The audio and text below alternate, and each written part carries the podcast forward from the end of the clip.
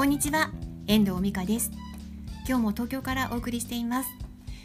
今日は7月の5日日曜日です。皆様いかがお過ごしでしょうか？私は今日も朝から仕事をしておりまして今いただいている仕事プロフィールライティングの仕事が2件あるのでちょっと東京にいる間に、えっと、第1項を作り上げてから帰ろうと思って札幌に戻ろうと思ってピッチを上げているところです。今日はプロフィールライターとして少しお話をしていきたいなと思っています。ちょうど今文字起こしをしてたんですよね。あの取材したものを振り返る意味で自分でそのインタビューした時の音源を聞きながら文字にしていくようなことも私はしているんですけれども、まあ、改めてその話を聞きながら、まあ、思ったことがありました。それはその人にその人の背景生きてきた背景によって今出てくるものっていうのは違うんだなっていうことを感じるんですよね。まあ、今まで、ま、例えばなんですけどピアピアノの先生のプロフィールって私今まで3件ぐらい担当してきたんですね書かせていただいてきたんですけど、まあ、それぞれ皆さんピアノに対する思いって違うんですよ。例えば方はピアノがあって辛い時とか苦しい時にピアノを弾いてこれたから乗り越えてこれた、まあ、癒しという部分でもあるのかな。自分を正していくという部分もあるのかなと思うんですけど。ある方はピアノが自分の存在価値を認めてくれる。そう捉える方もいらっしゃいます。そして、まあ、る方はピアノは子どもたちの未来を広げていくものだって捉える方もいらっしゃいます。いろんな視点がてその人の比重というものっていうのがそれぞれ背景によって違ってくるんですね。その背景というのは今まで自分が乗り越えてきたものだったりとか生きてきた環境だったりとかそんなものもきっとあると思うし性格もあるだろうしその人の今の姿を作り上げていくものにも通じるのかなって思うんですよね。人ってその人のま言動だったりとか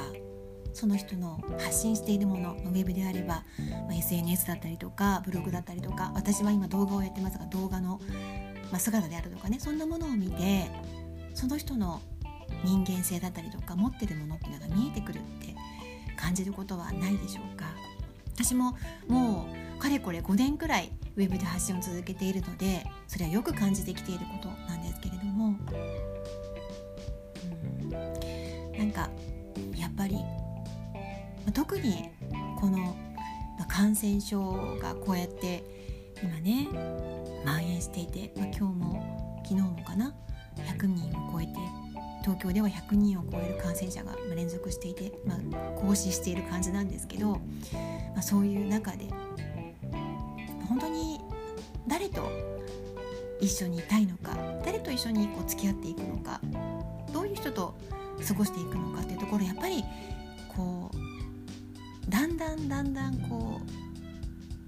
う何て言うんだろう見極めていきたい気持ちが湧いてきますよね。うんだって会える人って限られてるじゃないですかこうなってくるとやっぱり、まあ、家族以外に会える人ってね。うんだから、まあ、仕事、まあ、会社とかはねまた話は別なんですけどまあ、それにしてもねやっぱりここで仕事をしていって私は本当にいいんだろうかって思ったりもしながらやっていく時にやっぱりそこにいる人たちだったりとかっていうものがやっぱり気になっていきますよね。そんなことも思いつつ、まあ、自分のこ